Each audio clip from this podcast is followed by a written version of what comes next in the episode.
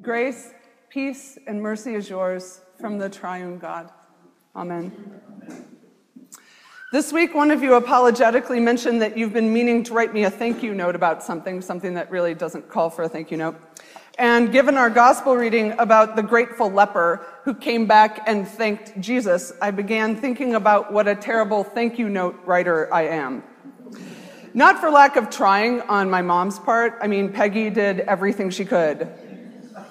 And like every other kid who received a $10 bill in their birthday card, I was expected to send a thank you note to grandma.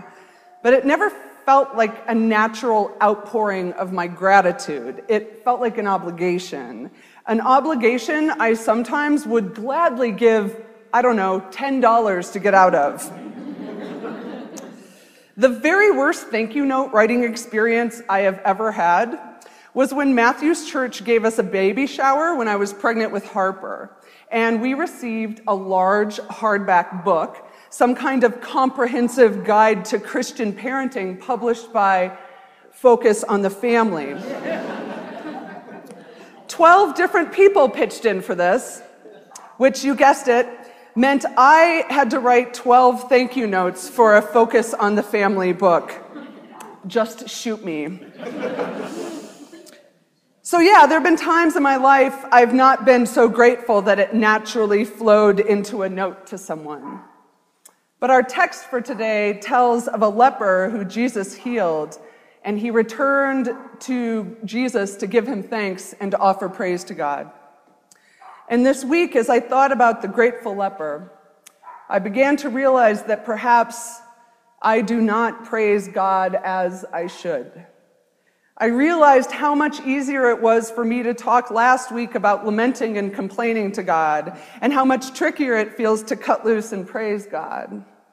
It's so much easier for me to long for what I want and to resent what I've lost than it is for me to be thankful for what I have. And I'm not alone. I mean, when is the last time you heard a newscaster say, not a single school shooting in America this week, praise God? Or the nation is grateful this week for all the successful cancer treatments that have left thousands of people with a clean bill of health. We generally don't find a lack of trauma to be worthy of comment, much less to be worthy of gratitude. I wrote page upon page this week about what praise is and what praise is not. How praising God isn't just stroking God's ego sycophantically, telling God how awesome God is, as though God has low self esteem and created us for just this purpose. How thankfulness is not an obligation like the thank you note to grandma, but is an act of freedom that doubles the joy of what we've received. I mean, seriously, I had pages of exposition on praise and thanksgiving, and not a single word of actual praise and thanksgiving. And that felt somehow telling to me. So, rather than talk about praise, I thought what I really needed this week on a spiritual level was to actually praise God. But you are totally free to listen in. On the way to Jerusalem, Jesus was going through the region between Samaria and Galilee. That you, O oh God, are one who comes to us in the regions between, the uncategorizable spaces that we so often fail to notice or we fear altogether. I thank you. Thank you for those who bring water in the desert danger of border crossing. Thank you for the space between my wakefulness and sleep where I foolishly, where what I foolishly call intuition kicks in. Thank you for the fluidity of gender and sexuality. Thank you for being in the regions between where we try to pretend nothing is there. As he entered a village, ten lepers approached him. Keeping their distance, they called out, saying, Jesus, Master, have mercy on us. For your approachability in Jesus, O God, I give you thanks. Thank you for coming to us in the most vulnerable way possible, contained in human skin. Thank you for revealing your glory in the person of Jesus Christ, whom lepers approach. When he saw them, he said to them, Go and show yourselves to the priest. That you see me, O God, I give you thanks. Thank you for seeing that which I try to hide. Thank you for seeing my hurt and my fear. Thank you for seeing my heart and my humor. Thank you for seeing that I am stronger than I think, and thank you for seeing that I am also not nearly as strong as I think. Thank you for seeing this broken ass world in all its beauty, and most especially, thank you for seeing all of these things and then responding in nothing but completely mad love.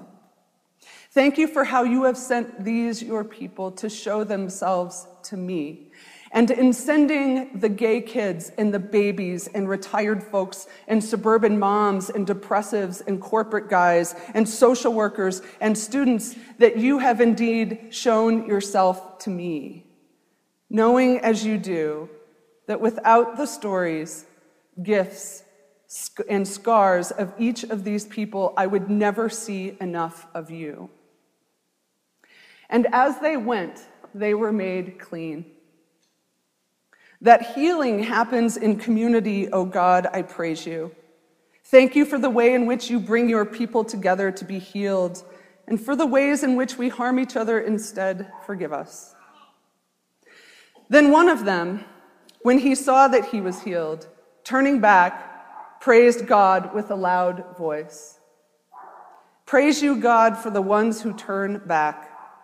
Thank you for all the people in my life who speak your name who bravely point to you as the source and ground of all goodness, who dare to recognize you as God, and who remind me that you are real and you are actively redeeming me and them and all of creation. He prostrated himself at Jesus' feet and thanked him, and he was a Samaritan. Then Jesus said, We're not 10 made clean, but the other nine, where are they? Was none of them found to, to return and give praise to God except this foreigner? Blessed be God, the Word, who came to his own, and his own received him not. For in this way God glorifies the stranger. Thank you for revealing yourself in the foreigner, I think. I mean, it's one of the less comfortable aspects of following you, Jesus. But thank you for loving me too much to allow me to stay comfortable for too long. Thank you for interrupting my pride and refusing to leave me as is.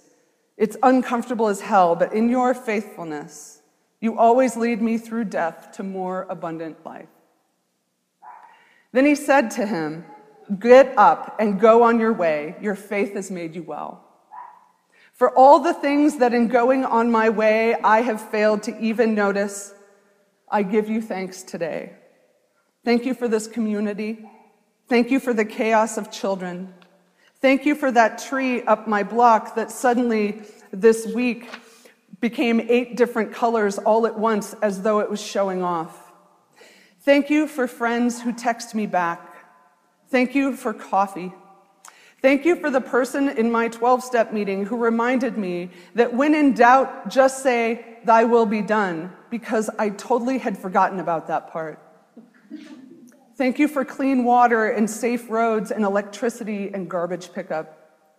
Thank you for 21 years of sobriety. Thank you for the babies. Thank you for never leaving me. Thank you for that lunch I got to share with my teenager this week. Thank you for all the people who managed to make me laugh. Thank you for creating us to sing. Thank you for the fact that I didn't have to get on an airplane this week. Thank you for my dog.